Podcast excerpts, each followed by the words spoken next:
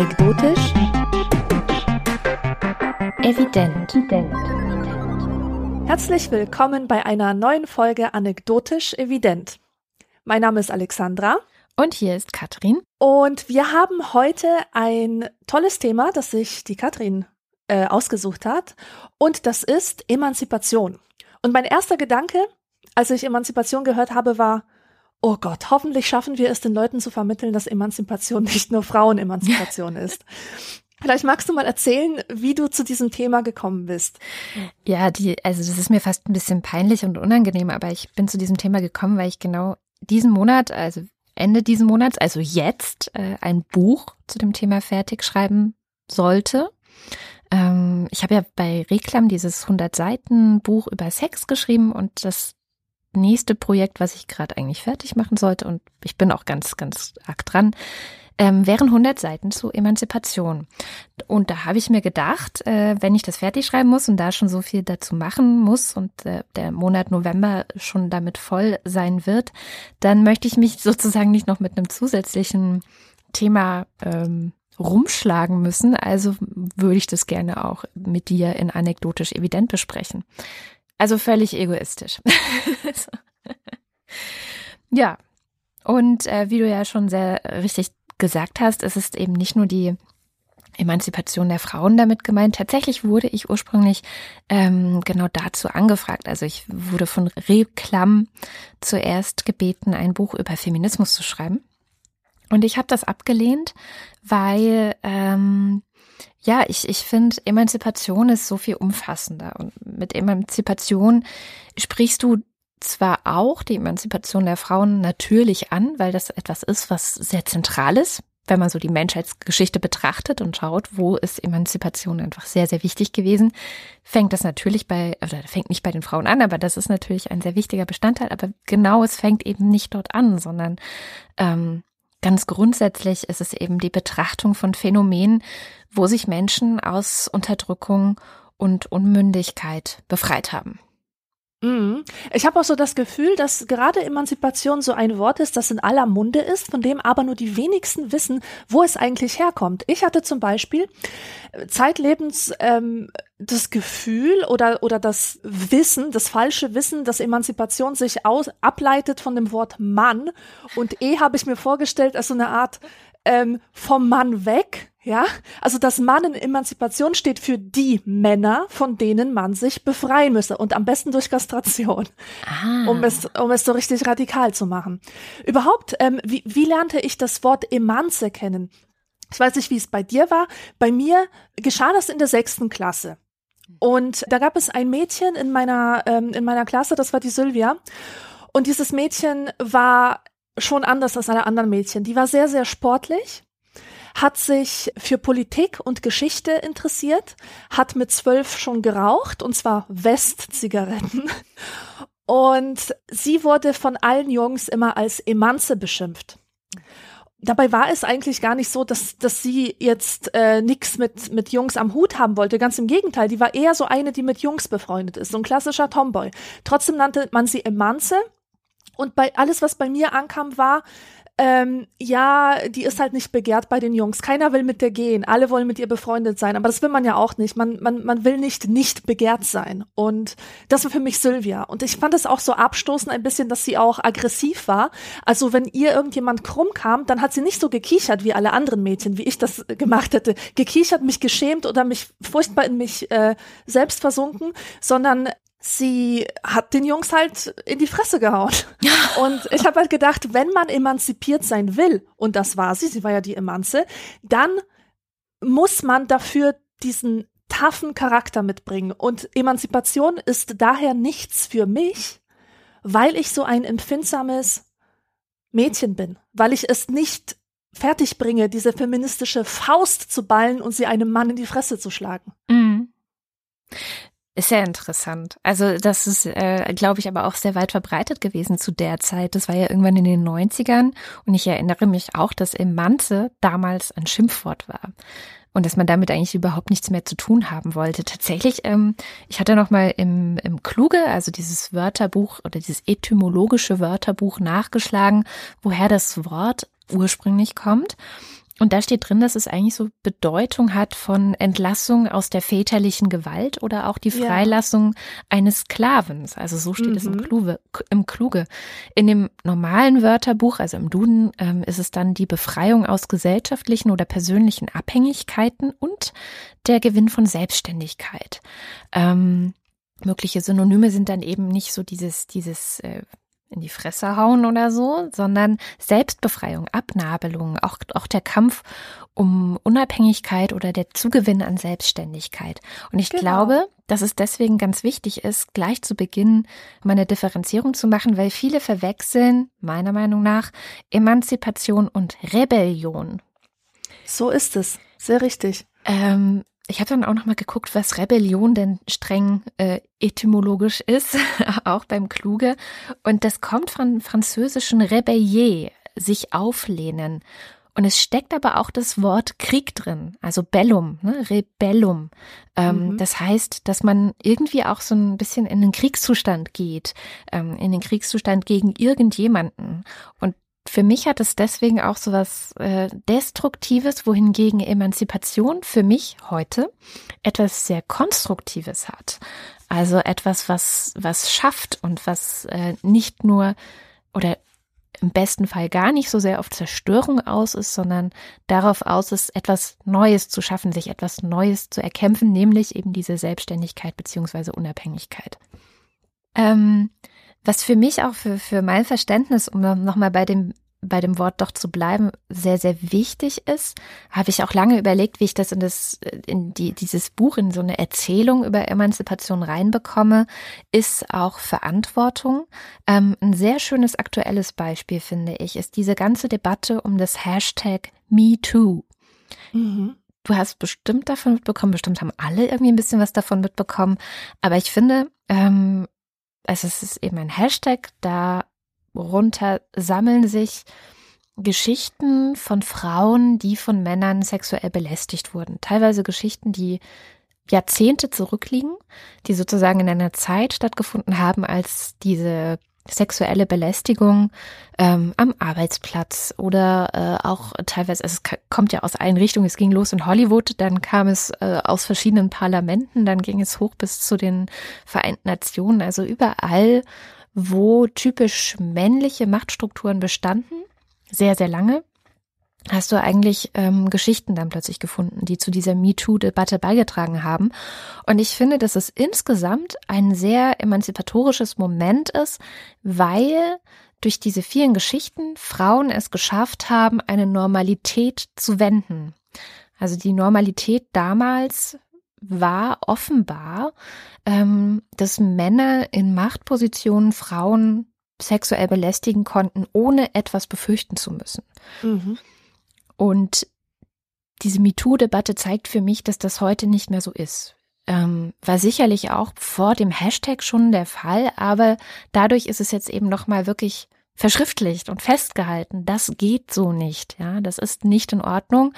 Ähm, und letztendlich ist das eben tatsächlich auch eine Befreiung aus einer entwürdigenden Abhängigkeit, nämlich der Frauen gegenüber den damals mächtigeren Männern. Und Trotzdem gibt es auch einige wenige, die das Ganze, finde ich, zu einem Krieg benutzen, ähm, die das Ganze auch verantwortungslos benutzen. Zum Beispiel, ich weiß nicht, ob du das mitbekommen hast, hat ja Lina Dunham ähm, ein Statement geschrieben zu dieser MeToo-Debatte, weil einer ihrer früheren Kollegen und auch Freunde von einer Schauspielerin beschuldigt wurde, sie sexuell missbraucht zu haben. Und Lena Dunham ist in die Öffentlichkeit gegangen und hat gesagt, sie glaubt das nicht. Sie ist sich sehr sicher, dass diese Anschuldigungen falsch sind. Sie haben einfach, sie hat einfach ein Wissen, äh, das der Rest der Öffentlichkeit nicht hat, hat sich vor diesen Mann gestellt und ähm, hat gesagt, ich bin mir sehr sicher, dass das zu den drei Prozent Falschanschuldigungen gehört, die man eben so immer hat. Ja. Und daraufhin gab es einen riesigen Shitstorm gegenüber Lena Dunham, die dann auch zurückgerudert ist und gesagt hat, es tut mir leid, dass ich dieses Statement hab, äh, verfasst habe. Ich hätte nichts sagen sollen, weil es nämlich so wichtig ist, dass wir allen Frauen glauben. So. Ach. Ja. und das finde ich halt ist so dieses Destruktive an der MeToo-Debatte, weil manche Feministinnen benutzen das ähm, für ihre Rebellion gegen alles, mm, ja, gegen, gegen diese männliche Machtstruktur, die definitiv da ist, aber eben nicht in der verantwortungsvollen Weise, sondern in einer rein destruktiven Weise. Und die ja. beinhaltet, allen Frauen immer zu glauben, die mit solchen Vorwürfen nach vorne gehen. Mhm. Was mir dazu einfällt, es ist ein Thema, über das ich unbedingt sprechen wollte, ein Kulturerzeugnis, das ich unbedingt vorstellen möchte. Das ist die fantastische Amazon Prime Serie Good Girls Revolt. Mhm. Worum geht es? Es geht um ein paar Frauen in den 60er Jahren in New York, die bei einer großen Wochenzeitung arbeiten. Und die haben den Job, dass sie Researchers sind. Das heißt, sie sind den Männern in der Redaktion gegenüber in einer dienenden Position. Die Männer sind die Reporter und die Frauen sind die Researchers. Die Frauen, um die es in dieser Serie geht, das sind sehr verschiedene Frauen. Das finde ich schon mal sehr, sehr schön, dass die nicht nur so einen bestimmten Frauentypus zeigen wie die knallharte Karrierefrau, sondern du hast halt ähm, die super erfolgreiche, top angepasste äh, Frau aus ähm, hoher gesellschaftlicher Schicht. Du hast eine Hippie-Frau, die total unkonventionell denkt und promiskuitiv ist. Du hast aber auch ähm, ein Mädchen, das äh, verheiratet ist, das aber seine Sexualität noch nicht richtig entdeckt hat. Also einfach eine Vielzahl von unterschiedlichen Frauen, die aber alle verbunden sind durch den großen Wunsch, dass sie Reporterinnen sein möchten. Aber das geht in diesem Umfeld, in dem sie sich befinden, nicht, weil klar, es, es ist eine männliche Welt, es hat noch nie irgendjemand eine Frau gesehen, die Reporter ist. Und es ist toll zu sehen, von welchen äh, gesellschaftlichen Bedingungen diese Frauen zurückgehalten werden, wirklich ihren Traum zu verwirklichen. Sie kämpfen immer wieder dafür und immer wieder werden sie halt zurückgeschlagen. Also immer wenn sie den Wunsch äußern, dass sie doch mal einen eigenen Artikel äh, schreiben äh, könnten, dass sie auch mal eine eigene Story komplett recherchieren könnten der Kern dieser ganzen Serie ist, die übrigens nur eine Staffel lang ist, dass diese Frauen eine Klage verfassen, äh, gemeinsam mit, mit einer schwarzen Anwältin. Und zwar ist es, äh, klagen sie dagegen, dass sie in ihrem Umfeld nicht die gleichen Chancen haben wie die Männer und dass sie Reporterinnen sein wollen, dass sie für harte Arbeit nicht das gleiche Geld kriegen und so weiter und so fort, ja. Und jetzt ist es total spannend zu sehen, dass diese Frauen eben nicht in diesen in diesen offenen Krieg mit den Männern stehen. Es wird ganz gut gezeigt, dass die mit den Männern ja eigentlich auch verbandelt sind. Sie haben sexuelle Beziehungen zu ihnen, sie haben romantische Beziehungen zu ihnen. Das heißt, also es ist gar nicht gar nicht so einfach mit mit Männern, mit denen man ja zusammenlebt und zusammenarbeiten muss, ähm, denen jetzt einfach mal zu sagen, knallhart, ich klage jetzt gegen dich. Ja, also ich, ich wende mich gegen dich. Ich wende mich gegen ein System, das dich bevorzugt und uns benachteiligt. Mhm. Und schön ist, dass diese Serie zeigt, welche Alternativen es gibt zu dieser verantwortungslosen Rebellion, wo Frauen einfach sagen, ich mache jetzt, was ich will und ich brenne hier den ganzen äh, Laden nieder. Denn du siehst den Frauen dabei zu, wie sie auch wirklich die Verantwortung übernehmen und letztlich sich ihrer größten Angst stellen und ihren Widersachern erklären, was eigentlich ihr Problem ist. Es gibt dort zum Beispiel diese super angepasste aus den hohen gesellschaftlichen Schichten, die hat echt ein Problem mit ihrem Vater, der einfach nicht will, dass sie seine tolle Tochter, die für Besseres bestimmt ist, einfach mal so einen blöden Reporterjob hat. Und sie stellt sich ihm am Ende und erklärt ihm, warum sie das machen muss, warum es wichtig für sie ist und warum es gesamt, gesamtgesellschaftlich wichtig ist. Und mir hat es äh, so eine Angst bereitet, da wirklich zuzusehen, weil ich mir überzeugt war, dass der Vater sagt, nein, ich akzeptiere das nicht. Mhm. Und immer wenn mir im Leben jemand gesagt hat, nein, das akzeptiere ich nicht, habe ich mich dem entweder gefügt oder ich bin eben in diese gedankenlose Rebellion getreten. Und sie hat es ausgehalten, dass der Vater erstmal Probleme mit ihrer Entscheidung hat. Sie hat es ausgehalten und ist bei ihm geblieben und hat versucht, mit ihm zu reden und seine Reaktion war natürlich negativ. Aber im Gespräch hat sie ihn dann doch von sich überzeugt. Und das war ein triumphaler Moment. Und da dachte ich, mein Gott, also ich könnte mir echt sowas von äh, ich könnte mir einfach ganz viel abschneiden von, von dieser Haltung. Ich befreie mich, aber ich lasse die anderen nicht im Un Unklaren darüber, was ich da eigentlich mache, sondern ich erkläre ihnen, warum das sein muss. Und ich nehme diese Irritation auch in Kauf. Denn es ist so, Emanzipation tut weh. Sie tut nicht nur dir selber weh, weil du damit Leute vor den Kopf stößt, die die halt daran gewöhnt sind, dass immer alles so ist, wie es ist und dass du halt die liebe kleine Tochter bist und dass du halt dich gefügt hast in deine Rolle. Nein, sie tut natürlich auch der anderen Seite weh, die erstmal nicht versteht, was du da tust. Hm. Aber das ist alles kein Grund, es nicht zu tun.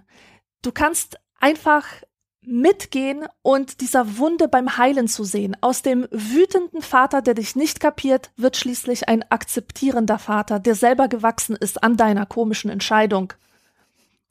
Natürlich gibt es darauf keine Garantie. Ne? Also es kann natürlich auch genau andersrum enden, dass man nämlich die, ja, die Bindungen oder die, die, wie sagt man, äh, die, ja, die Verbindungen letztendlich kappen muss, um sich selber zu befreien, um sich selber zu emanzipieren letztendlich ist es ja auch das, was, was schon in der Bibel steht, wenn du so willst, ja. Also es, es gibt ja diese Geschichte von Adam und Eva, mit der irgendwie alles anfängt. Und ich finde auch das ähm, ist so eine Geschichte der Emanzipation, weil letztendlich haben sie sich von Gott emanzipiert.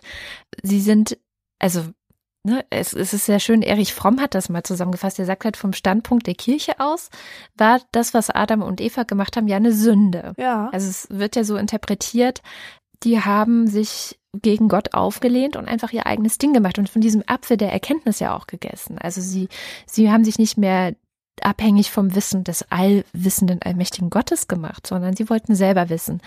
Und Erich Fromm sagt dazu, vom Standpunkt des Menschen aus bedeutet sie den Anfang der menschlichen Freiheit. Er geht sogar so weit, dass er sagt, bevor Adam und Eva das gemacht haben, ähm, waren sie eigentlich nicht mehr Menschen, sondern er nennt das die erste menschliche Tat. Sprich, ähm, man könnte sagen, ähm, dass letztendlich die, die Emanzipation etwas Urmenschliches ist oder auch der, der Drang, sich zu emanzipieren, etwas Urmenschliches ist und zwar so stark, dass es auch eine der ersten Geschichten ähm, oder eine der wichtigsten Geschichten in der Bibel ist. Dass sozusagen die Christen schon die Notwendigkeit gesehen haben, sich irgendwie damit auseinanderzusetzen, dass es sowas gibt, dass es diesen Drang gibt. Ähm, natürlich haben sie es erstmal als Sünde definiert oder auch äh, geframed, würde man heute wahrscheinlich mhm. sagen. Aber es ist halt da, es steht halt drin, dass es das gibt. So, ja. Naja, und ich habe dann so ein bisschen geguckt, also für, für das Buch auch, was es so gibt an, an Geschichte, also an emanzipatorischer Geschichte, weil ich selber ja immer wieder feststelle, dass ich in Geschichte nicht so sonderlich gut bin und dass ich auch dazu neige, mich zu verzetteln, wenn ich mich mit Geschichte äh, auseinandersetze, habe ich ähm, einen Historiker gefragt, äh, ob er mir sagen kann, was es so für Emanzipationsmomente in der Geschichte gibt, wo sie vielleicht auch angefangen hat. Und zwar ähm, habe ich mit Matthias von Hellfeld gesprochen. Den kennen viele wahrscheinlich aus dem Radio. Der macht für Deutschlandfunk dieses äh, eine Stunde History. Und ähm, der hat so ein bisschen meine Theorie bestätigt, weil ich dachte, bestimmt waren die, die Griechen und die Antike äh, schon wieder die ersten, die sich das ausgedacht haben. Und er sagt, ja, das ist richtig. Es gab irgendwie in Athen einen ähm, Beamten, der hieß äh, Solon oder Solon. Und ähm, bei dem stand tatsächlich das Individuum im Mittelpunkt des Interesses. Und das ist was, was historisch gesehen ähm, immer den Anfang von Emanzipation bedeutet, dass du das Individuum in den Mittelpunkt stellst. Und der hat dann in den folgenden Jahren seiner Beamtenschaft in, in Athen die Rechte des Einzelnen aufgebaut. Also, dass der Einzelne bestimmte Rechte hat, Freiheitsrechte auch, partizipatorische Rechte. Und der Philosoph Protagoras, den man auch als, wenn man sich ein bisschen in der Schule mit Mathematik beschäftigt hat, kennt, ähm, hat eben gesagt, der Mensch soll das Maß aller Dinge sein. Wie wir wissen, ist das alles, dieses ganze Denken ähm, der alten Griechen dann erstmal verloren gegangen, aber wurde natürlich im Humanismus und, der, und in der Renaissance wiederentdeckt. Und genau da beginnt dann eigentlich so die Geschichte der Emanzipation, wie wir sie heute kennen oder wie wir sie wahrscheinlich heute erzählen würden, ne? also in der Renaissance und ähm, zur Zeit des Humanismus haben die Leute angefangen, sich sehr stark mit dem Individu Individuum, mit sich als Menschen zu besch äh, beschäftigen. Man kennt diese ganzen Künstler von damals, die versucht haben, den Mensch auch zu vermessen. Ähm, Galileo ist wahrscheinlich das bekannteste Beispiel. Und das ging so weit, dass die auch versucht haben, ähm, Obduktionen am Menschen durchzuführen, also den Menschen aufzuschneiden, wenn er gestorben ist und zu gucken, wie sieht er eigentlich von innen aus, was von kirchlicher Seite absolut verboten war. Also die wollten das mit aller Macht verhindern, weil sie sich natürlich gedacht haben, okay, wenn der Mensch weiß, wie er von innen aussieht und wie er funktioniert, dann birgt das natürlich eine große Gefahr, dass äh, so eine Entzauberung stattfindet und dass sie sich dann tatsächlich von Gott und auch von der Kirche emanzipieren könnten. Das Interessante ist, dass so diese biologische Entdeckung des Ichs auch dazu geführt hat, dass emanzipatorische Ideen immer stärker und stärker wurden. Also letztendlich kann man es zusammenfassen, das Ganze kulminiert dann so ein bisschen im 19. Jahrhundert, dass die Leute ja, äh, sich mit Hilfe, vor allem mit Hilfe von Wissen befreit haben. Ja, also Wissen, Wissenschaft, dass auch die Philosophie als eine eigenständige Wissenschaft sich von der Theologie emanzipiert hat, dass sie sich nicht mehr oder immer weniger äh, mit Gott zu tun haben musste. Ähm, es gab ja dann auch den Aufklärer, den großen Aufklärer Kant, der gesagt hat, äh, hier ähm, Aufklärung ist die, wie hat es genannt, ähm, der Ausgang des Menschen aus seiner selbstverschuldeten Unmündigkeit und so. Also es kommt dann so alles zusammen im 19. Jahrhundert und eigentlich würde man sagen, ab da nimmt so die Emanzipation richtig Fahrt auf. Ich kürze das ein bisschen ab, diese ganze Geschichte, aber was ich ganz, ganz wichtig fand, neben diesem, dass die Philosophie sich von der Theologie löst, was wir ja auch immer wieder hier im, im Podcast hatten, also dass sozusagen ähm, das Loslösen von kirchlichen Vorstellungen über den Menschen zentral ist, fand ich ganz wichtig auch dieses neue Verständnis von Zeit, was im 19. Jahrhundert aufkam. Und zwar war es vorher so, dass die Zeit, die wurde sich immer in Kreisen vorgestellt. Also es gibt ja den Jahreskreis, ne? Winter, Frühling. Mhm, eine zirkuläre Zeitvorstellung, ja. Genau. Ist, die Wiederkehr des Immergleichen. Genau. Und das war extrem fest verankert. Also auch so Leute wie Machiavelli zum Beispiel, der ja nun teilweise schon zu Beginn der Renaissance gewirkt hat und der sich ja auch intensiv mit den Griechen und mit den Römern auseinandergesetzt hat, auch der hatte so ein zirkuläres Zeitverständnis. Der hat halt gedacht, wenn man eine Demokratie erschafft und eine Republik erschafft, dann wird es irgendwann dazu kommen, dass die Dekadenz, die dort entsteht, einen immer wieder zurück in den Despotismus führt. Ja, und dann geht es wieder von vorne los. Also auch das war so, du hast auch gar keine Chance, dem zu entkommen. Ja. Das wird gewendet, weil man auf einmal eben den Zeitkreis ablegt und sich die Zeit als einen Zeitstrahl vorstellt, der in die Zukunft weist und wo man eben nicht weiß, wo man am Ende landen wird. Und mhm. damit kommt die Idee auf, dass wir selbst diese Zukunft gestalten können. Also, dass es nicht automatisch wieder am Anfang landet und wir eh nichts machen können, sondern wir selbst haben diese Zukunft in der Hand und das ermöglicht letztendlich dann das, was dann auch ein bisschen überhand genommen hat, teilweise diesen krassen Glauben an Fortschritt. Ja? Also es kann besser werden, alles wird besser, wir verbessern irgendwie alles, wir ähm, automatisieren auch alles und so. Also es geht auch Hand in Hand mit der Industrialisierung sicherlich. Aber das ist extrem wichtig, so für die Möglichkeit überhaupt ähm, im eigenen Kopf das Gefühl zu haben, ähm, ich kann was verändern. Und ich glaube, diese Möglichkeit ist auch notwendig, dass du dich emanzipieren kannst. Ja, Absolut. Ich kann jetzt eine Story erzählen von meiner eigenen Emanzipation. Mhm. Und das war die Emanzipation durch Bildung.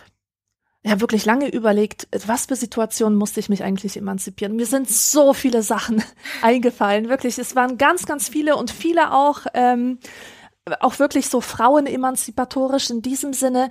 Aber ich glaube wirklich, dass die aller, allerwichtigste emanzipatorische Erfahrung, die ich jemals gemacht habe, darin bestand, zu erkennen, dass ich selbst Freiheiten habe und Rechte, die ich wahrnehmen kann, und dass ich selbst die Macht innehabe, etwas zu verändern. Mhm. Aber der Weg dahin, der war wirklich lang. Ähm, meine Lebenssituation mit 18 war folgende. Ich habe mich null darum geschert, was auf der Welt vor sich geht. Und mir war es auch egal, was früher so war. Also Geschichte, Politik und Philosophie gehörten zu den Fächern in der Schule, die mich nicht interessiert haben kann man sich gar nicht mehr vorstellen, wenn man mich heute kennt. Aber es hat mich wirklich kein Stück interessiert und das äh, schiebe ich jetzt den Lehrern in die Schuhe, die einfach darin versagt haben, das den Leuten auf eine lebensnahe Weise zu vermitteln und ihnen auch zu zeigen, was diese Geschichte und Politik, was das eigentlich mit einem selbst zu tun hat. Mhm. Jedenfalls kam zu dieser, äh, zu, zu, zu diesem akademischen Disinteresse, sage ich mal, äh, eine Sache hinzu, äh, die mich sehr, sehr stark belastet hat. Und zwar äh, war das mein Aufwachsen in zwei Kulturen oder zwischen zwei Welten. Ich habe einfach ein verdammt schweres Leben gehabt, aufgrund dessen, dass ich nicht verstanden habe, was da eigentlich los ist. Meine Familie hatte bestimmte Normen und Werte, die nicht von der deutschen Gesamtgesellschaft geteilt wurden und umgekehrt. Das heißt, es kam immer wieder zu solchen Situationen, dass ich in der Schule für einen Aufsatz gelobt wurde, für den ich dann in der Familie gescholten wurde. Ja, es war zum Beispiel total positiv, im deutschen Kontext selbstbewusst und outgoing zu sein und auch mal Vorschläge zu machen und seine Meinung zu sagen. Aber das waren genau die Sachen, die in meiner Familie bestraft wurden es gehörte sich einfach nicht, dass man direkt ist, dass man ehrlich ist, dass man frei heraus alles sagt, dass man sich anmaßt, irgendwie alles besser zu wissen als der Vater. Das war einfach nicht denkbar. Diese komischen, komischen Erfahrungen, dieses nicht in der Lage sein zu verstehen, was eigentlich los ist, hat mich in so eine ziemliche Opferhaltung versetzt. Ich habe halt gedacht, gut, ich bin das Opfer meiner Familie. Sie sind die Täter und ich kann nichts dagegen tun. Dieses, dieses ganze Leben, diese ganze Wirklichkeit, die steht mir gegenüber wie ein großer schwarzer Moloch und ich finde keinen Weg und ich habe jetzt zwei Möglichkeiten. Entweder offene Rebellion. Ich brenne alle Brücken nieder. Ich gehe in die USA und dort fange ich ein neues Leben an und spreche kein Wort mehr mit meinen Eltern. Oder aber mein Selbstwertgefühl schrumpft auf die Größe eines Sandkorns zusammen und ich verschwinde komplett. Das waren so die zwei Handlungsalternativen, die ich hatte. Die du gesehen hast. Die ich gesehen habe, die ich gesehen habe, ganz genau, weil ich nämlich das Ganze überhaupt nicht verstand. Und irgendwann fiel mir ein Buch in die Hand. Das war ein, ein ganzes Werk, das hat mir ein Freund ans Herz gelegt. Das heißt, ähm, ich habe sogar hier, Moment, Geschichte des privaten Lebens. Und das ist von so französischen Historikern und Soziologen so ein, äh, so ein Gesamtwerk einfach über das private Leben. Also wenn man so will, eine Soziologie des privaten Lebens. Mhm.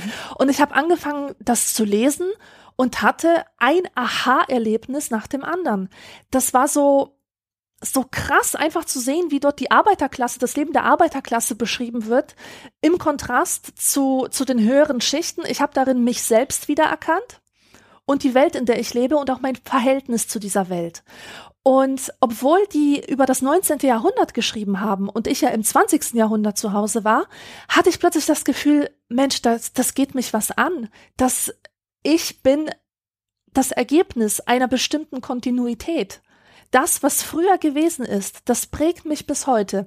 Das Beste war an diesen Büchern, dass äh, diese Leute mit Begriffen operierten, die abstrakt irgendwas total Komplexes gefasst haben. Und ich hatte das Gefühl, dass ich immer mehr Bausteine bekomme, immer mehr Werkzeug, wie ich meine Erfahrung beschreiben kann. Mhm. Und ähm, als ich diese alternative Geschichte sozusagen bekommen habe, das, das war nämlich eine alternative Erzählung zu meiner eigenen Opfer-Täter-Erzählung, ist mir klar geworden, dass ich keineswegs das Opfer bin und Polen der Täter, meine Eltern der Täter, sondern dass wir alle im gewissen Sinne Opfer sind.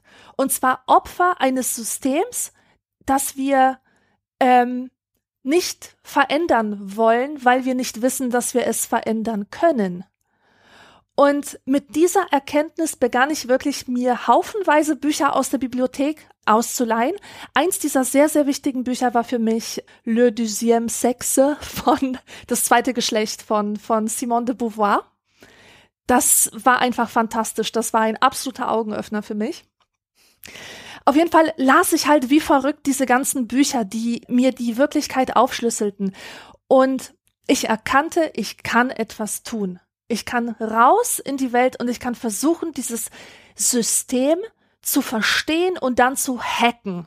Mhm. Es so zu verändern, Stellen, Stellen zu finden, die ich verändern kann, die ich auch für andere verändern kann. Das ist ja auch die Idee hinter Hacking, also jetzt so im Computersinn, im Computersinne. Du musst erstmal das System verstehen. Du musst es in- und auswendig begreifen um dann an den einzelnen Schrauben drehen zu können, um überhaupt zu wissen, wo diese Schrauben sind. Genau.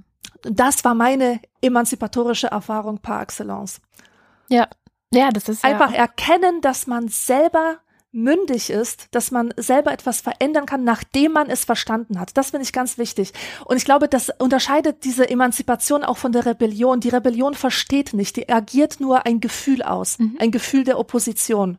Ja, sie ist auch ein Gefühl der Machtlosigkeit letztendlich, weil sie nicht versteht, ähm, haut sie einfach drauf, geht in den Krieg und versucht eben so etwas zu beenden, was ganz sicherlich ähm, ein Zustand ist, der, der nicht gut ist, der unterdrückend ist, aber sie kriegt es eben nicht hin, ähm, den Zustand zu wenden, also sozusagen das ähm, in der Selbstbestimmung zu wenden.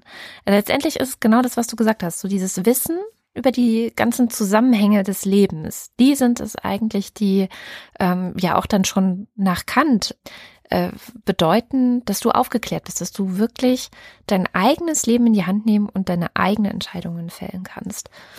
Ja. Es ist, ja. es ist halt so spannend, weil letztendlich sieht man hier an einem sehr schönen Beispiel, wie so die, die Emanzipation des Einzelnen und die Emanzipation der Menschheit äh, nach gleichen Prinzipien funktionieren. Ja, allerdings muss ich jetzt doch noch mal ein Thema ansprechen, das total wichtig ist. Und zwar, unter welchen Bedingungen ist Emanzipation möglich? Denn es, es ist ja nicht einfach so, dass jeder von einem Tag auf den anderen beschließen kann, ähm, ja, ich habe erkannt, dass irgendwas nicht richtig läuft und ich habe jetzt meine Mündigkeit und jetzt gehe ich los und verändere die Welt. Ich möchte äh, jetzt hier eine, eine Short Story vorstellen, die die ganz wunderbar ist und die ein Schlüsselwerk der feministischen Literatur ist, die sich aber auch auf andere Sachen anwenden lässt. Und das ist The Yellow Wallpaper von Charlotte Perkins Gilman. So heißt sie. Mhm. Die Geschichte ist schnell erzählt. Es ist wie gesagt eine Kurzgeschichte, kann man prima lesen vorm Einschlafen, ist auch im Internet gut äh, verfügbar. Es geht um ein junges Ehepaar. Das Ganze spielt im 19. Jahrhundert. Das sind John und Jane. John ist ein Arzt und Jane ist eine junge Frau. Und die fahren in ein Landhaus, also sie ziehen für kurze Zeit in ein Landhaus ein, weil nämlich die Frau eine Ruhekur machen muss. Diese Ruhekur wurde ihr von ihrem Mann, dem Arzt John, verordnet. Ihr Problem in Anführungsstrichen ist nämlich eine zu rege Vorstellungskraft. Das ist eine Frau, die ein sehr großes intellektuelles und künstlerisches Bedürfnis hat. Sie schreibt zum Beispiel wahnsinnig gerne. Aber das wird ihr vom Mann sozusagen verboten, vom Arzt, von dieser Autorität. Er sagt, äh, das tut dir nicht gut. Nein, wir werden keinen Besuch bei uns empfangen. Es kommt nur meine Schwester vorbei. Keine aufregenden Menschen, keine spannenden Menschen. Du brauchst Ruhe, du darfst dich nicht mit aufregenden Sachen beschäftigen. Du sollst nicht schreiben. Und deswegen schreibt sie heimlich. Man muss noch sagen, ihr wird vom Mann ein Zimmer zugeteilt, eine, ein ehemaliges Kinderzimmer, in dem sie dann wohnt. In diesem Zimmer gibt's auch vergitterte Fenster. Ich weiß gar nicht, ob man das jetzt so als Gefängnis wahrnehmen soll oder nicht. Also es haben ja viele Fenster, ganz normale Gitter. Also weißt schon, diese, diese mhm. Gitterstruktur einfach wie in alten Landhäusern halt üblich ist. Jedenfalls wird sie in dieses Zimmer verbannt wo sie ihre Ruhekur machen soll. Und ähm, die Geschichte besteht aus sieben Tagebucheinträgen, die diese Frau ähm, heimlich führt, also äh, schreibt. Und wir erleben, wie sie ähm, daran scheitert, sich intellektuell und künstlerisch auszudrücken. Und ähm, das, das Wichtigste in der Geschichte, das ist eigentlich alles, was passiert. Sie ist in diesem Zimmer und dieses Zimmer hat eine gelbe Tapete und diese Tapete hat ein Muster und dieses Muster ist ihr irgendwie unheimlich. Das Muster macht keinen Sinn. Es ist widersprüchlich, es ist gebrochen, es, es passt irgendwie irgendwas nicht. Und je länger sie dieses Muster betrachtet, umso mehr beginnt sich da eine Frauengestalt hinter dem Muster zu zeigen. Da ist eine Frau, die ist eingeschlossen wie hinter Gittern und sie versucht diesem Muster zu entkommen und kann es nicht und wird von diesem Muster erstickt. Und wir bezeugen, wie diese Jane verrückt wird, indem sie sich in diese Fantasie reinsteigert, dass da diese Frau hinter den Gittern ist. Und sie versucht, diese Frau zu befreien, reißt Teile dieser Tapete runter. Und als ihr Mann dann reinkommt ins Zimmer und sieht, welches Ausmaß ihre Verrücktheit angenommen hat, fällt er in Ohnmacht und damit endet die Geschichte. Und das ist wirklich großartig, weil es zeigt, was passiert mit einer Frau, die wirklich ins Häusliche verbannt wird, die ähm, in so einer häuslichen Isolation verharrt und das alles in einer Gesellschaft, in der Männer sich anmaßen zu bestimmen, was für die Frauen gut ist, weil sie nämlich die Autorität haben. Und die Autorität von John, die wird gestützt durch seinen Status als Mann, durch seinen äh, Status als der liebevolle, weise Ehemann er ist Mediziner, er hat die Vernunft auf seiner Seite. Und das, das Tolle ist, dass Jane die ganze Zeit weiß, was ihr gut tun würde. Mhm. Sie weiß genau, es würde ihr gut tun, mit spannenden Menschen zu reden, nach draußen zu gehen, Geschichten zu schreiben, sich künstlerisch auszudrücken. Und genau darin wird sie unterdrückt und das Ergebnis ist, dass sie verrückt wird. Und ich habe mir lange Gedanken darüber gemacht. Erstens, warum, äh, also ob man dem Mann überhaupt eine Schuld äh, geben kann. Also äh, inwieweit ist er wirklich böse? Und ich habe festgestellt, er ist nicht böse, er folgt einfach den Normen und Regeln seiner Zeit und seiner Gesellschaft. Das heißt, er ist sich gar nicht darüber im Klaren, was er da macht. Und die zweite Sache war, warum rebelliert Jane nicht, wenn sie eigentlich schon erkannt hat, mehr oder weniger, ähm, dass ihr Unrecht widerfährt. Und ähm, dann habe ich mich gefragt, was hätte sie machen können in dieser Situation? Und bin auf den Trichter gekommen, ihre Aufgabe wäre es, oder das wäre einfach der richtige Weg, zu erkennen, wofür dieses Muster auf der Tapete steht. Mhm. Also sich nicht sozusagen in ihrem eigenen Kopf zu beschäftigen mit dieser imaginären Frau, sondern zu erkennen, dass dieses verfluchte Muster, dass das für die gesellschaftliche Ordnung steht und dass sie raus muss und dieses Muster verändern muss. Aber Wäre das ein alternatives Ende für die Geschichte? Man muss sich klar machen, das ist 19. Jahrhundert und es wurde auch in dieser Zeit geschrieben. Ist es denkbar, dass diese Frau rausgeht und allen davon erzählt, wie sie sich fühlt? Und ich denke, das war in dieser Zeit wirklich nur bedingt möglich. Was würde denn passieren, wenn sie tatsächlich rausgegangen wäre? Man würde ihr keinen Glauben schenken. Das ist auch eine Sache, die sie in ihr Tagebuch schreibt. Ähm, erst ist sie total offen und dann irgendwann in einem späteren Eintrag schreibt sie, ich kann niemandem von dieser dieser Frau erzählen. Ich höre jetzt auf zu erzählen, was ich hinter der Tapete sehe, denn man kann den Leuten nicht trauen, sie würden nicht verstehen. Und auch äh, mit John kann ich nicht reden, denn er ist ja so weise und so liebevoll. Also was muss gegeben sein, damit wir überhaupt in der Lage sind, ähm, uns nicht nur als handelnde Individuen zu erkennen, sondern auch danach zu handeln. Mhm. Ja, es muss letztendlich eine gewisse Form von Macht gegeben sein. Also es ist ja sowieso die, das Interessante an der Geschichte. Ich habe vorhin gesagt, das 19. Jahrhundert sei das Jahrhundert der Emanzipation. Natürlich nur für den europäischen weißen Mann. Ja, also das ja und für das Bürgertum. Die Suffragetten waren ja auch Frauen aus dem Bürgertum. Das stimmt, aber auch von denen, also die die Bewegungen oder die die Kämpfe, die sie geführt haben. Also man denke an Olympe de Gouges, die sind ja mit einigen Toten auch einhergegangen, ja. Also es mhm. war jetzt mhm. ja nicht so, dass die auf die Straße gegangen sind und dann war alles super, sondern die wurden ja festgenommen, eingesperrt, äh, geköpft äh, oder, oder irgendwie sonst hingerichtet. Ich weiß gar nicht, ob sie geköpft wurden, ehrlich gesagt, aber hingerichtet jedenfalls. Ähm, und das ist auch was ganz wichtig, was, was man, was man verstehen muss, wenn man so euphorisch über die Emanzipation und die Aufklärung im 19. Jahrhundert spricht. Das ist halt die Emanzipation des weißen europäischen Mannes gewesen. Und zwar unter anderem ähm, zu, auf Kosten der Frauen, aber natürlich nicht nur auf Kosten der Frauen. Ähm, ganz interessant halt auch, weil die Geschichte, von der du erzählst, die steht ja für, für sehr vieles, was damals stattgefunden hat. Also man hat ja auch diese, diese Wissenschaftlichkeit, die man zur eigenen männlichen Emanzipation von Gott benutzt hat, hat man benutzt, ähm, gleichzeitig benutzt, um Frauen zu unterdrücken. Man hat gesagt, die haben ein kleineres Gehirn, äh, deswegen ist ganz klar, dass sie nicht so intelligent sein können, dass sie nicht für die Wissenschaft äh, geeignet sind. Dann hat man diese ominöse äh, Krankheit erfunden, die Hysterie. Darüber gibt es einen sehr, sehr schönen Film mit ähm, Maggie Gyllenhaal. Ich weiß gerade nicht mehr, wie er hieß.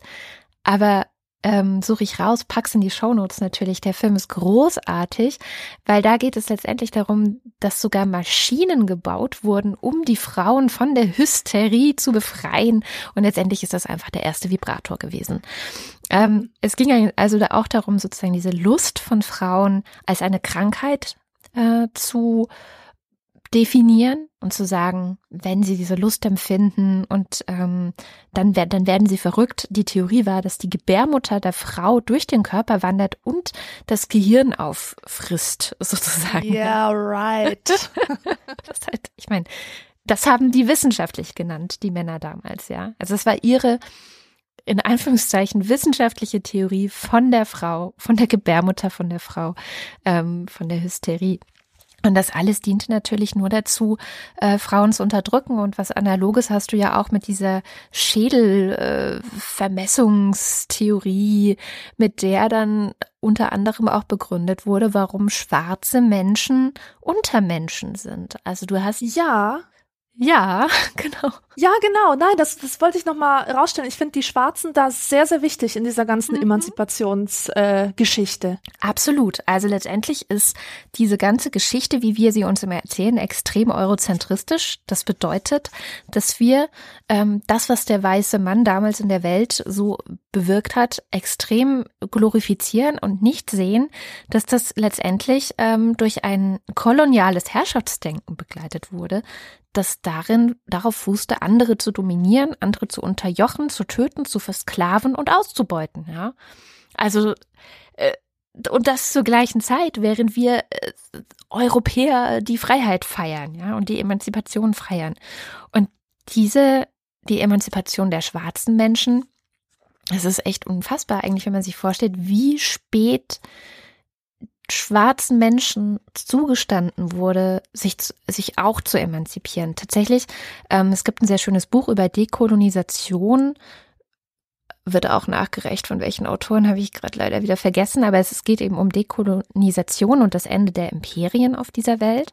Und so richtig kam das erst nach dem Ende des Zweiten Weltkriegs, als nämlich die Vereinten Nationen die kurz davor schon so ein bisschen aus so verschiedenen Verbündeten oder Bündnissen geschmiedet wurden, aber da erst so richtig, ja, zu voller Kraft gelangt sind und auch sowas wie Menschenrechte bestimmt haben und gesagt haben, okay, ähm, Selbstbestimmung und Freiheit, das sind Menschenrechte. Und auf einmal war so das ganze Denken, was bis dahin Normalität war, nämlich dass schwarze Menschen unter Menschen sind, dass die keine Rechte haben, dass sie versklavt wurden, ähm, dass sie, ja, also diese ganzen auch komplett rassistischen ähm, ja, Normalitäten, die da herrschten, die standen auf einmal in Frage. Und, auf, und seitdem erst, also seitdem Mitte des 20. Jahrhunderts die UN gesagt haben, das sind die Rechte jedes Menschen, egal welche Hautfarbe, egal wo der auf der Welt lebt.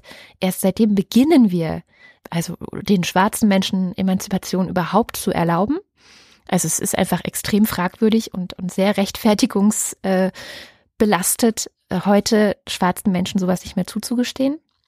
Wobei auch da könnte man argumentieren, dass es vielleicht einen Backlash gerade gibt. Ähm, genau, und, und die versuchen das natürlich auch. Und ich habe da ein sehr, sehr, sehr geiles Buch ähm, von Achille Mbembe gelesen. Auch er beschreibt in seinem äh, Kritik der schwarzen Vernunft heißt es, was natürlich mhm. eine sehr schöne äh, Anspielung auf Kant ist. Große Leseempfehlung. Es ist, wenn man es liest, es ist so ein bisschen, ähm, entschuldige bitte den Ausdruck, aber ich habe echt das Gefühl, der fickt mein Gehirn. Es ist wirklich so, der reißt eben so ganz, ganz viele Normalitäten nochmal aus dem Zusammenhang und argumentiert auch, also erzählt erstmal rückblickend, wie sozusagen die Schaffung des, ähm, des Negers, also er spricht tatsächlich auch die Schaffung des Negers als eine, ein Wahn ein Wahn des Europäers, ein Wahn des weißen Mannes, war so über den Neger eine große Fantasie zu erschaffen, was der ist, was man mit dem machen kann, was der nicht kann. Genauso wie mit Frauen eigentlich. Und äh, Mbembe argumentiert dann noch sehr viel weiter und äh, das Buch geht, schaut auch ganz stark in die Zukunft, äh, weil er sagt, im Grunde schaffen wir gerade in unserer Zeit durch die Ökonomisierung dieser Welt oder durch diesen ökonomischen Imperialismus, wie Frank Schirmacher wahrscheinlich gesagt hätte, erschaffen wir neue Neger, ja, neue Menschen, die jetzt diese diese Aufgabe erfüllen ähm, für die Reichen. Also es ist eher so, naja, es ist sehr dystopisch und sehr furchtbar.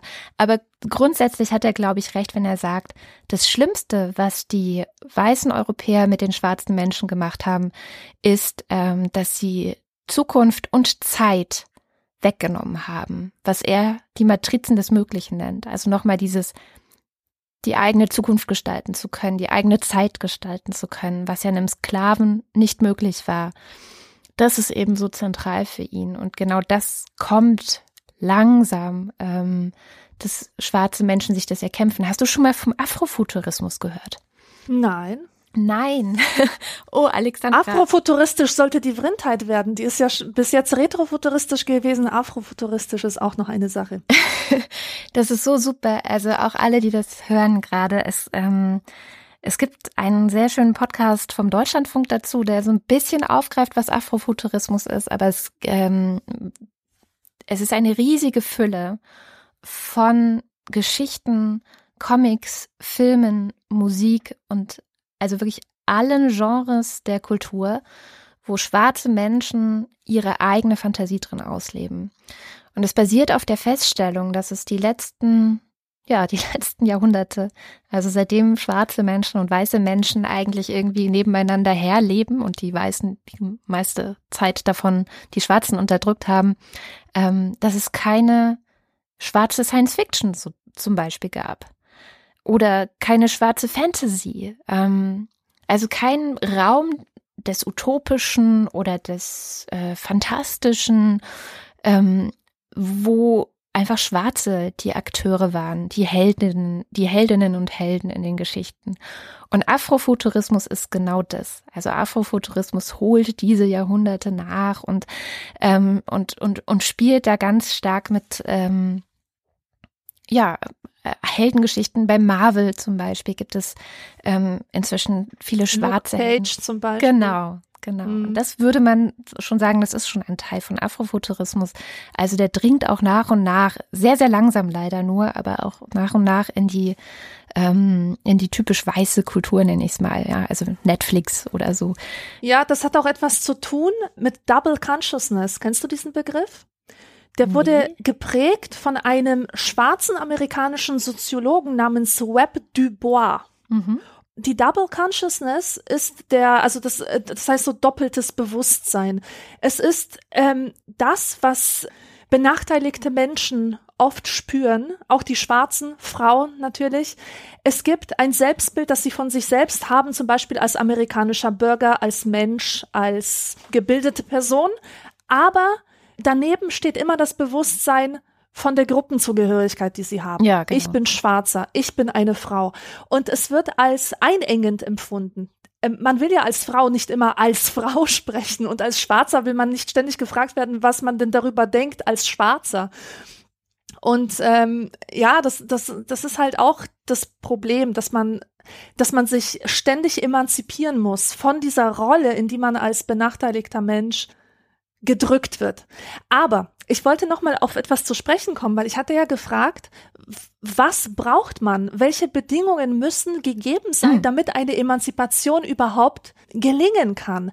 Und ich habe Antworten gefunden wieder in dieser fantastischen Serie Good Girls Revolt. Ich würde sie wirklich jedem empfehlen. Wenn ich selber mal ein Seminar zu, zu Emanzipation machen müsste, dann würde ich dafür sorgen, dass in jeder Stunde eine Folge davon angeschaut und analysiert wird. Also, in dieser Serie gelingt den Frauen ihre Emanzipation von diesem weiß dominierten Redaktionsdings, äh, ja. Äh, also zumindest männlich zumindest, weiß dominiert. ja, ja, männlich weiß dominiert, genau. Ähm, und ich fand es wirklich spannend zu sehen, wie viel der Erfolg daran geknüpft ist, dass du Allies hast, Verbündete. Mhm. Und dass Frauen sich miteinander solidarisieren. Frauen, die, also ich rede jetzt von Frauen, aber das meint alle anderen, also Menschen dunkler Hautfarbe, ja. Dass man Verbündete hat. Dass man Menschen hat, die sagen, ich brenne für dieses Thema. Ich will das auch und ich stehe dir bei und ich biete dir einen Schlafplatz an, wenn du dich von deinem Mann trennst. Und ich rede zwei Stunden lang mit dir, wenn du über deine Zweifel sprichst und ich schlepp dich mit auf Women Awareness Meetings und ähm, ich unterstütze dich einfach so gut ich kann. Toll ist, dass diese Solidarität natürlich passieren kann unter Menschen, die halt die gleichen Probleme haben. Aber daneben gibt es auch noch die Notwendigkeit von Allies, die in irgendeiner Weise privilegiert sind dir gegenüber und Zugang haben zu Sphären, die dir noch verborgen sind oder verschlossen sind und die dich auch etwas teachen können. In dieser Serie zum Beispiel ist es die schwarze Anwältin, die das Wissen hat darüber, wie man so eine Klage vorbringt und dass, dass äh, sie hat überhaupt das Wissen, dass dass eine Ungerechtigkeit in diesem Pay Gap herrscht. Dann gibt es ähm, Allies, die welche sein könnten, aber verweigern es zu sein. Zum Beispiel gibt es im Leben selber auch in den Führungsetagen so eine Figur, die nennt man Queen Bee. Hast du das schon mal gehört? Mm -mm. Das ist die die Queen Bee ist eine ist eine Frau, die sehr erfolgreich ist und an der Spitze eines Unternehmens steht und alles dafür tut, dass sie ihre Position nicht mit anderen Frauen teilen muss. Mhm. Das heißt, sie hätte eigentlich die Möglichkeit, Frauen zu befördern, Frauen zu Emanzipation zu verhelfen, aber sie entscheidet sich dagegen, denn sie hat ja um ihre Position sehr hart gekämpft und sie will, wird jetzt nicht diejenige sein, die sich mit den anderen gemein macht und, und sie an ihrem Erfolg teilnehmen lässt, sozusagen. So eine Frau kommt auch in der Serie vor und sie ist wirklich eine große Spaßbremse und die gilt es auch zu bekämpfen. Es gibt aber auch Allies unter den Männern. Es gibt Männer, die einsehen, dass das ganze System Schrott ist und die sich dann auf die Seite der Frauen stellen. Und ich finde das wirklich so unglaublich wichtig. Und ich habe auch ein bisschen ähm, geschichtliche Recherche gemacht und habe etwas gefunden, was ich sehr interessant fand, nämlich dass es, ähm, ich habe immer gedacht, ja, Polen ist so ähm, feminismusfrei. Da gab es nie Feminismus. Tatsächlich gab es dort Feminismus und der entwickelte sich aus der nationalen Bewegung. Es gab nämlich eine ähm, lange Zeit, wo Polen national unterdrückt wurde, beziehungsweise als Nation gar nicht richtig existierte. Da waren äh, war Russland, Preußen und äh, was war das Österreich genau. Die haben Polen unterjocht. Der Nation, der polnischen Nation oblag es nun, das irgendwie alles zusammenzuhalten, trotz der nationalen Unterjochung, also um sich um die Kult polnische Kultur zu kümmern. Und dieses nationale Ziel hat es Frauen ermöglicht, sich endlich auch einzubringen als aktive Personen, indem sie als Lehrerinnen arbeiteten und als Bibliothekarinnen und als Bildungspersonen, die einfach schrieben, um Wissen über Polonität zu verbreiten. Menschen zu bilden und so weiter. Und 1820 kam zum ersten Mal die Frage auf, warum diese Frauenemanzipation eigentlich so sehr unter dem Zeichen des Nationalen stünde, ob Frauen es nicht verdient hätten, auch außerhalb äh, von diesem nationalen Kontext als eigenständige Bürgerinnen wahrgenommen zu werden. Und das wurde nicht akzeptiert, natürlich nicht. Also die einzige Legitimation, mit, denen, mit der die Männerwelt leben konnte, war einfach zu sagen, okay, die Frauen, die helfen uns, unsere Nation zusammenzuhalten, deswegen dürfen sie gebildet sein und schreiben und andere bilden und sich selber bilden und so weiter. Aber natürlich hat das den Frauen extrem geholfen, dieser glückliche gesellschaftliche Umstand. Aber was ich interessant fand, war, dass in der ganzen polnischen Geschichtsschreibung nicht einmal sich irgendjemand damit beschäftigt hat, mit dieser von der Nationalität unabhängigen Emanzipation der Frauen. Das musste eine Deutsche machen. Natürlich. Und es musste vor allem eine Frau machen. Natürlich, es musste eine Frau und eine Deutsche machen. Aber ich finde das gut, denn diese Frau hat sich einfach einer Aufgabe angenommen, die von den polnischen Wissenschaftlerin aus welchen Gründen auch immer nicht wahrgenommen werden konnte. Man macht sich ja vielleicht auch nicht viele Freunde in der Scientific Community, wenn man mit Themen ankommt, die nicht besonders beliebt sind. Ja, das ist ja ein gängiges Problem. Und da finde ich es eben super geil, so eine internationale Solidarität zu haben und dass eine Frau sagt, ich sehe, dass meine Schwestern in Polen das halt nicht hinkriegen, also mache ich das für sie. Ich erleichtere es ihnen und ähm, ja. Äh, beschäftige mich halt mit ihrer Befreiung. Ja. Und sowas ist, ist, ist wirklich wichtig, dass auch die gesellschaftlichen Bedingungen geschaffen sind. Auch in dieser Serie äh, gibt es immer so ein Hintergrundrauschen. Frauen gehen auf die Straße, es gibt Demos, BHs werden verbrannt. Und das macht ja auch mit einem äh, was. Und deswegen finde ich es auch so wichtig, dass gesellschaftlicher Diskurs stattfindet, dass wir wirklich immer auf dem Schirm haben. Da sind Demos, da ist MeToo-Hashtag. Auch wenn man selber nicht daran teilnimmt. Also ich mache zum Beispiel bei sowas grundsätzlich nicht mit, ähm, weil ich einfach nicht der Typ bin, der seine privaten Stories gerne erzählt. Trotzdem finde ich super wichtig, dass es diese Debatte gibt, dass wir dieses Hashtag überall sehen, hm. dass es in unseren Köpfen ist, damit wir diesen, diesen gesellschaftlichen Wandel spüren und auch Lust bekommen zu agieren, jeder auf seine Weise. Genau. An MeToo sieht man, glaube ich, auch ganz gut nochmal zurück zu den Bedingungen, die notwendig sind. Das, das, da ist man ganz schnell dann nämlich auch bei dem Machtbegriff von Hannah Arendt. Ähm, Hannah Arendt hat relativ gut versucht zu unterscheiden, was ist, äh, was, was Macht von Gewalt trennt. Und ich finde auch ihre Argumentation so nachvollziehen, dass es eigentlich immer, wenn ich von Macht spreche, ich immer den, den Arendtschen Machtbegriff benutze. Sie sagt nämlich, Macht funktioniert niemals alleine. Also du kannst als einzelne Person gar keine Macht haben, sondern Macht ergibt sich immer durch das gemeinsame Agieren der vielen. Also wenn sich viele zusammentun ähm, oder oder auch nur eine kleine Gruppe, aber äh, es, es muss bedarf mehrerer Menschen und nicht nur einem. Eine einzelne Person kann nur durch Gewalt ihren Willen durchsetzen. Ja, also wenn du so, darüber sinnierst, wie, wie kannst du deinen Willen oder dein, dein Begehren, dein, äh, deinen eigenen Fortschritt, wie kannst du das verwirklichen?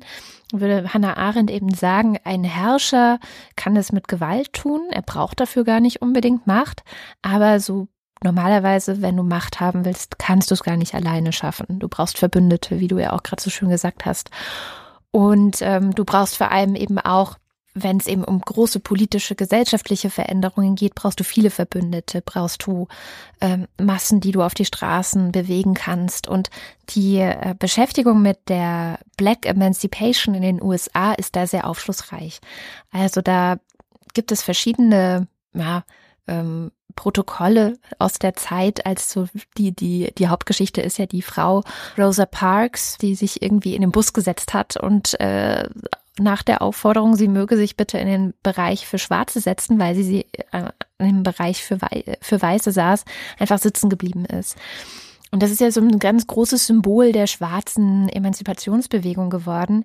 Ähm, wenn man sich aber länger damit beschäftigt, wird eben klar, dass diese einzelne Aktion, die ein Symbol werden konnte, und äh, das können dann wahrscheinlich wieder nur einzelne Aktionen, auf einer sehr langen und sehr ausgiebigen und durch viele, viele, viele Menschen organisierten, ähm, ja, Beschäftigung und, und Diskussion und auch ähm, dem Streit und dem Kämpfen für dieses Recht beruht.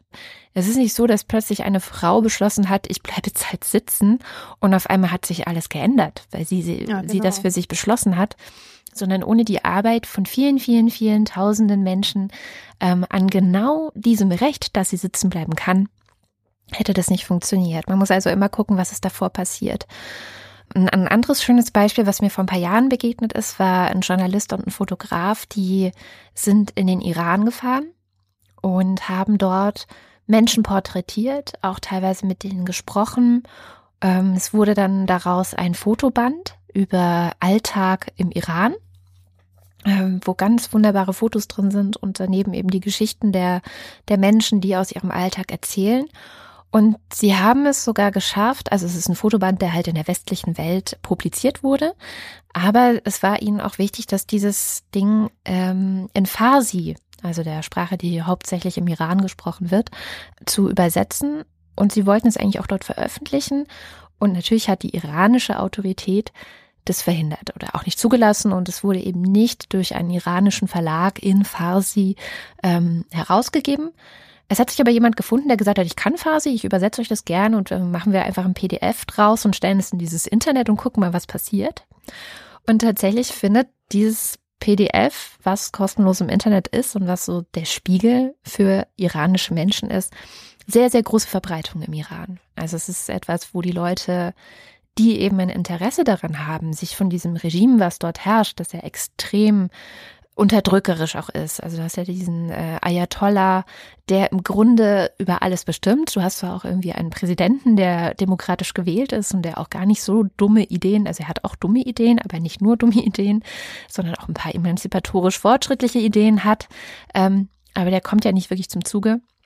Und ähm, im Iran gibt es natürlich Menschen, die anders leben wollen würden, die das aber nicht schaffen und für die aber dieser Spiegel von außen zur Selbstvergewisserung, dass sie nicht die sind, die falsch sind, total wichtig ist. Ja. Mhm. Ähm, und das ist natürlich immer, also ich, meine Theorie ist, dass der Beginn von Emanzipation der Startpunkt immer die Fähigkeit ist, sich eine andere Zukunft vorzustellen sich das, also an eine andere Zukunft zu denken. Und Emanzipation braucht oft, gerade auch bei solchen unterdrückerischen ähm, Regimen oder bei so, ja, zurück zur Kolonisation oder Kolonialzeit. Ähm, in diesem Buch über Dekolonisation wird sehr schön beschrieben, wie es zwar schon Aufstände, Rebellionen und antikolonialistische Bewegungen in vielen, ähm, hauptsächlich afrikanischen Ländern gab, die aber nichts bewirkt haben, ähm, sondern so richtig Durchbruch erlangen konnte das erst, als eben weltweit durch die UN postuliert wurde, dass Unterdrückung falsch ist und dass Menschen das Recht haben, selbstbestimmt und frei zu leben. So. Das heißt, das musste zusammenkommen. Das hat auch nicht alleine funktioniert, einfach, dass die UN sagen, das ist so, ähm, es aber gar kein Bedürfnis in den kolonialisierten Ländern, also wenn es da kein Bedürfnis gegeben hätte und keine Menschen, die schon dafür gekämpft haben, dann hätte das wahrscheinlich auch nicht gerecht. Also du brauchst immer sehr viele Dinge, die zusammenkommen müssen, um tatsächlich Macht im Arendtschen Sinne zu erzeugen. Und nur mit dieser Macht äh, funktioniert dann auch eine Emanzipation. Also es ist im Grunde ist es wirklich die Sache jedes Einzelnen, aber die Einzelnen müssen sich zu einer Gruppe zusammenfinden. Ja. Es fängt immer bei einem selbst an. Es fängt immer bei einem selbst an. Es ist ja auch so ein bisschen einprogrammiert, finde ich. Also ich finde, so, wenn du dir Menschen anschaust, die sind erstmal Kinder und als Kinder äh, gibt es ja zwar die Trotzphase, so wird es von außen zumindest genannt, hm, modernere pädagogische Ansätze sagen, es ist eine Autonomiephase. Also es ist einfach ein Moment, in dem so ein zweijähriges Kind entdeckt, ah, ich könnte mir die Schuhe auch selber zubinden, also möchte ich das auch und ich möchte einfach alle Dinge selber tun.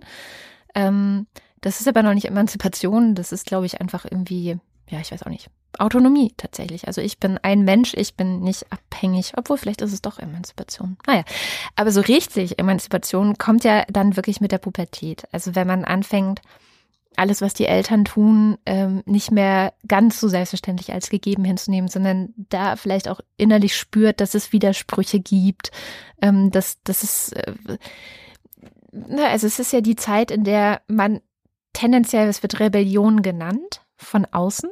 Also es das heißt ja immer, Jugendliche würden rebellieren gegen die Eltern, mhm. gegen das System, gegen die Lehrer. Äh, ich glaube aber, dass es vielleicht nicht immer Rebellion ist, sondern ganz oft auch tatsächlich einfach ein Prozess der Emanzipation.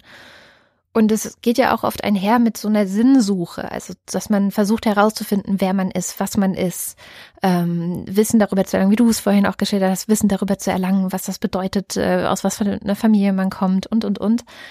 Und ich das, ich habe wirklich die feste Überzeugung, dass durch die Pubertät und durch die Veränderungen im Gehirn, die da anfangen stattzufinden, die, der Trieb zur Emanzipation im Menschen einprogrammiert ist. Das wäre meine These. Ich weiß nicht, ob sie stimmt, aber es wäre so meine These, dass das so ist. Und dass es wirklich sehr viel Gewalt und Unterdrückung braucht, um das auszuschalten. Es ist also eine anthropologische Konstante, dass, dass der Mensch sich emanzipiert. Das wäre meine Theorie, ja. Und was sagst du dazu, wenn du nochmal an diese Gesellschaften, an diese ähm, zirkulären Sachen denkst? Mhm. Gesellschaften, die so funktionieren, dass alles, was passiert, die Wiederkehr des Immergleichen ist und ähm, alles folgt einem Kreislauf. Gab es, ist in solchen Gesellschaften auch Emanzipation möglich, aber auf einer anderen Ebene vielleicht? Ja, also ich, ich glaube, du hast ja heute auch immer wieder so Phänomene, dass es solche Gesellschaften gibt. Nehmen wir den Iran. Da ist zwar nicht, ich weiß nicht, ob die alles zirkulär sehen, da kenne ich mich jetzt zu wenig mit der iranischen Kultur aus, aber du hast ja auf jeden Fall ein System, in dem du keine Wahl hast. Also du hast nicht die Möglichkeit zu sagen, ich will mich jetzt hier emanzipieren, ich mache mein Ding, äh, ich lebe mich jetzt aus, sondern das würde so krass mit Gewalt unterdrückt werden, dass du. Genau, ne? so kenne ich das auch aus Polen. Ja, du hast also die Wahl nicht. Und da gibt es ja immer wieder dieses Phänomen des Rückzugs ins Private. Mm. Ein wunderschönes Buch über genau so einen Rückzug ins Private ist Lolita Lesen in Teheran. Das habe ich vor Jahren mal gelesen.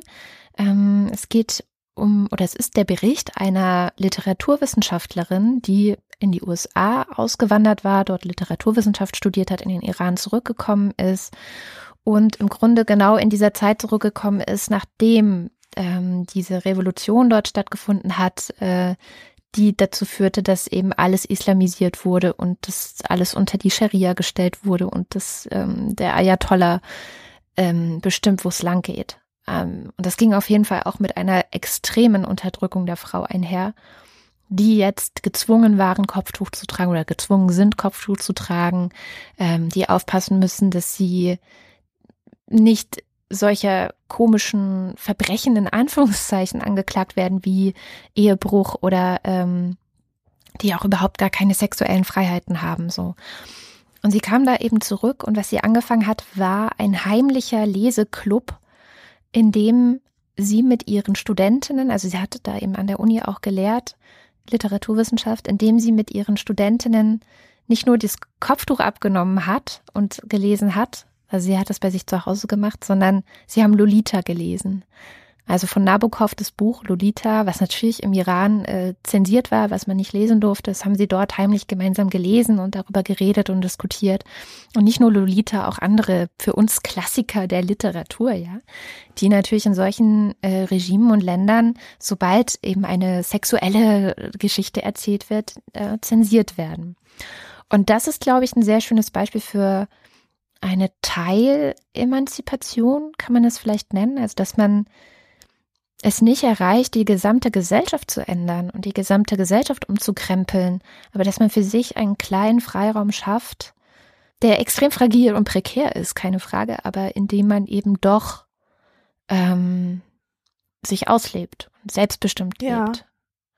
Und wir, also du redest jetzt hier die ganze Zeit von, ähm, von Zwang, von Oppression, von Gezwungensein, ähm, seine emanzipatorischen Bestrebungen eben nicht auszuleben.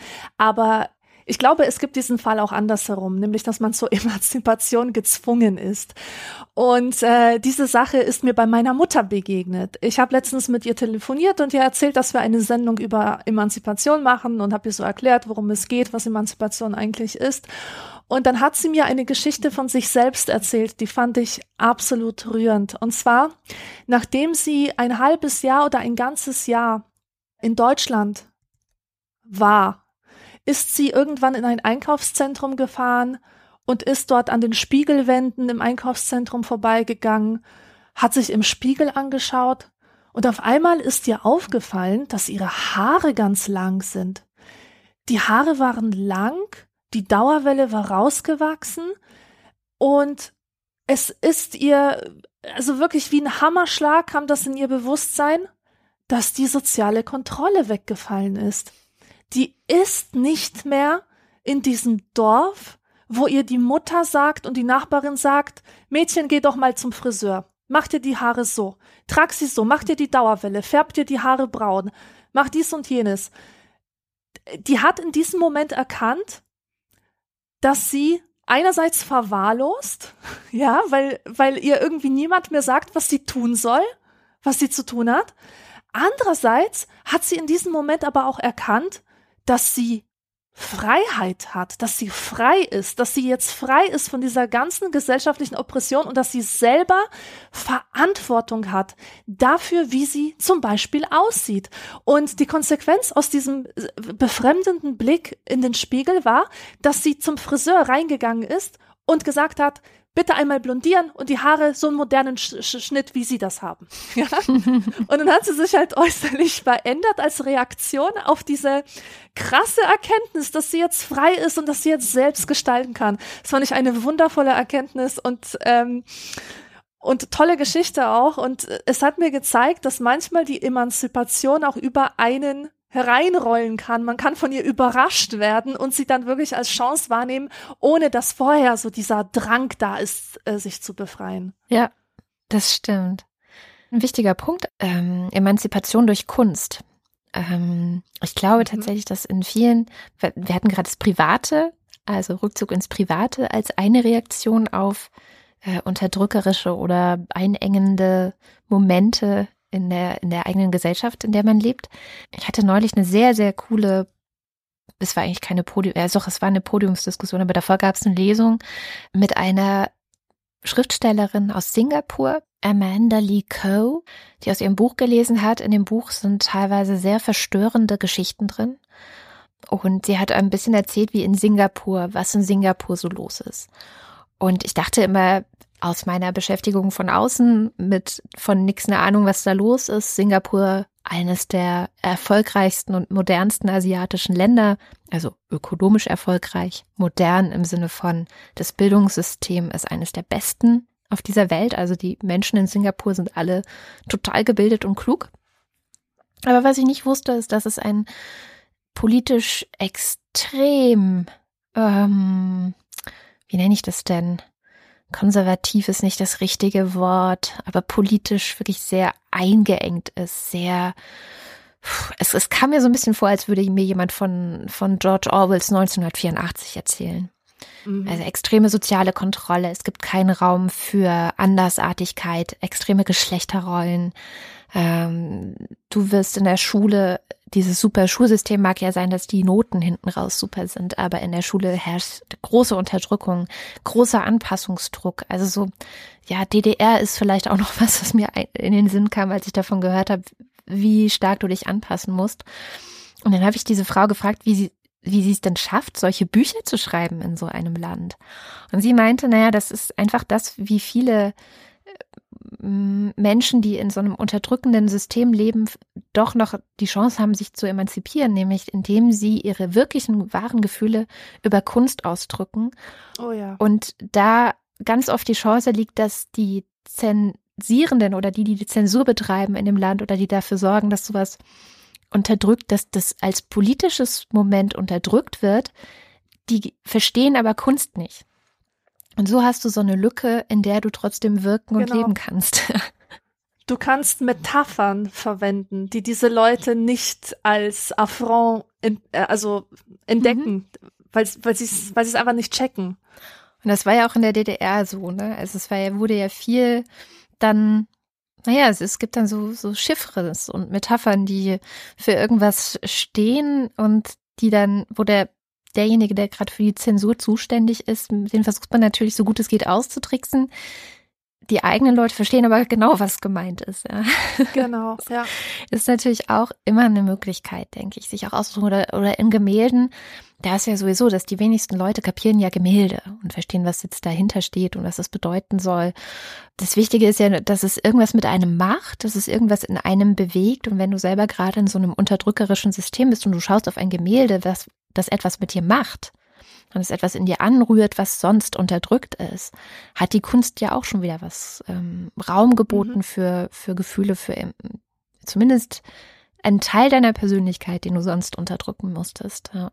Also sehr, sehr wichtig. Kunst ist, also ich habe auch je länger ich mich mit ähm, Kunst und Theater auch ähm, befasse, desto mehr sehe ich, wie, wie unfassbar wichtig das ist, gerade auch ähm, was, für, was so ein Thema ist, wo, wo ich stundenlang drüber reden könnte, was wir jetzt aber wahrscheinlich nicht tun werden. Aber ich finde, so frei wir auch sind, ja, in unserer heutigen Zeit, so viel es auch erkämpft wurde, inzwischen zum Glück ja auch für Frauen und äh, zunehmend auch der Rassismus bekämpft wird. Ich finde, es ist alles eins, ne? Also ich finde so diese ähm, es, man hat halt schwarzen Menschen, man hat Frauen, denen wurde vom europäischen weißen Mann das halt nicht zugestanden, dass sie auch Menschen sind und sich auch emanzipieren dürfen. Deswegen ist es eine sehr ähnliche Geschichte, aber auch das findet langsam statt.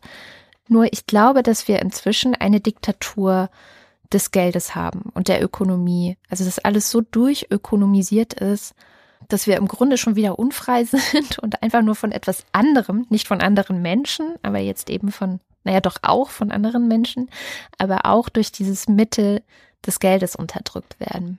Die Brücke zur Kunst war, dass die Kunst und ähm, die Kunstschaffenden äh, momentan die einzigen sind, von denen ich das Gefühl habe, erhoffen zu können, dass sie noch nicht komplett der Diktatur des Geldes anheimgefallen sind. Wahrscheinlich, weil das auch sehr blauäugig ist. Ja. Also können wir festhalten, redet miteinander, macht Kunst, zieht euch, wo es möglich ist, ins Private zurück, beziehungsweise wo es euch nicht möglich ist, euch auszudrücken. Bildet Allianzen und. Und lasst euch nicht einreden, dass irgendwas nicht geht. Also wie gesagt, ich glaube, die Utopie ähm, oder die Vorstellung, die Zukunft könnte auch anders sein, ist immer der erste Schritt. Immer. Ja. So ist es. Ja, und damit. Das ist doch ein gutes Schlusswort, total. oder? Ich finde auch. Vielen, vielen Dank fürs Zuhören. Ja. Das war anekdotisch evident. Eine Folge über Emanzipation. Schreibt uns wie immer eure Gedanken und was euch vielleicht auch gefehlt hat oder natürlich auch eure Geschichten, wo ihr euch emanzipiert habt, in die Kommentare. Wir werden dann nämlich bei unserem nächsten Nachschlag nochmal drüber reden. Auf Wiedersehen. Danke fürs Zuhören. Bis zum nächsten Mal. Tschüss. Wenn ihr auch den Nachschlag zu unseren Sendungen bekommen wollt, dann schaut mal bei anekdotisch evident www.ecom.de vorbei. Dort gibt es weitere Infos. Anekdotisch Evident ist übrigens ein Podcast von Haus 1, ein Podcast-Label, unter dessen Dach noch weitere Podcasts zu finden sind, unter anderem die Wochendämmerung und der Lila Podcast. Und ein Podcast befasst sich mit Menschen, die, wie wir ja auch, manchmal ein bisschen, ja, fremd in diesem Land sind oder eben zumindest als fremd wahrgenommen werden. Sie sind halbe Kartoffeln, das heißt, zum Teil, die eine Hälfte von ihnen ist deutsch und die andere ist irgendwie anders konnotiert. Kroatien, äh, Frankreich, China, alles Mögliche eben. Euer Gastgeber ist Frank Jong, der ist selbst Halbkoreaner. Und in der letzten Folge hatte er Vero Gottschling zu Gast. Die ist halb Kroatin. Weißt du, wie mich die, meine, meine Freunde früher verarscht haben? Ich habe immer Jeans gesagt. Ich habe nicht Jeans, ne, mit NS ja, ja. hinten, ja, sondern mit G, GS. Ich habe immer Jeans gesagt. Meine Freunde haben mich mal ausgereicht. Ich wusste aber nicht, wo mein Fehler war. Bis ich zu Hause mitbekommen habe, meine Mutter sagt immer Jeans mit G. Diese und andere schöne Geschichten findet ihr bei der halben Kartoffel. Das schreibt sich halbe und Kartoffel ohne R und ohne E. Alle weiteren Podcasts, die Haus 1 so macht, findet ihr auf haus1.fm. Schaut doch gerne mal vorbei.